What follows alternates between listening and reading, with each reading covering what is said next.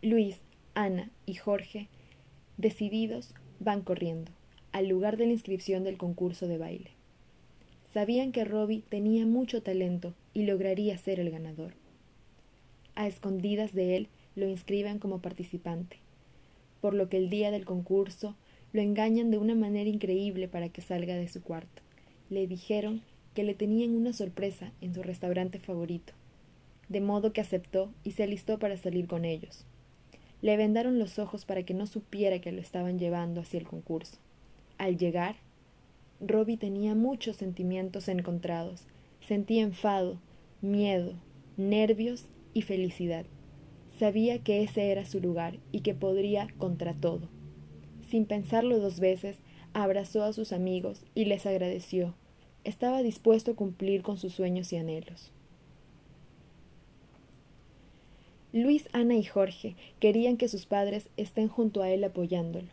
La única manera de poder llevarlos al concurso sería engañándolos. Así que les dijeron que Robbie se había accidentado en su bicicleta y que se encontraba cerca al estadio municipal. Alejandro Villanueva. En dicho lugar se llevaba a cabo el concurso. Era el turno de Robbie. Con los ojos cerrados, se dispone a entrar al escenario, suena la música y con el reflector alumbrándolo, da un paso. Se sentía nervioso. Dos pasos y fue perdiendo el miedo. Con tres pasos sentía que era más feliz que nunca.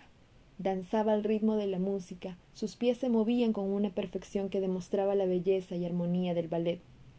En ese momento, sus padres llegaron al concurso y su sorpresa fue inmensa al ver lo espectacular que se veía su hijo en el escenario.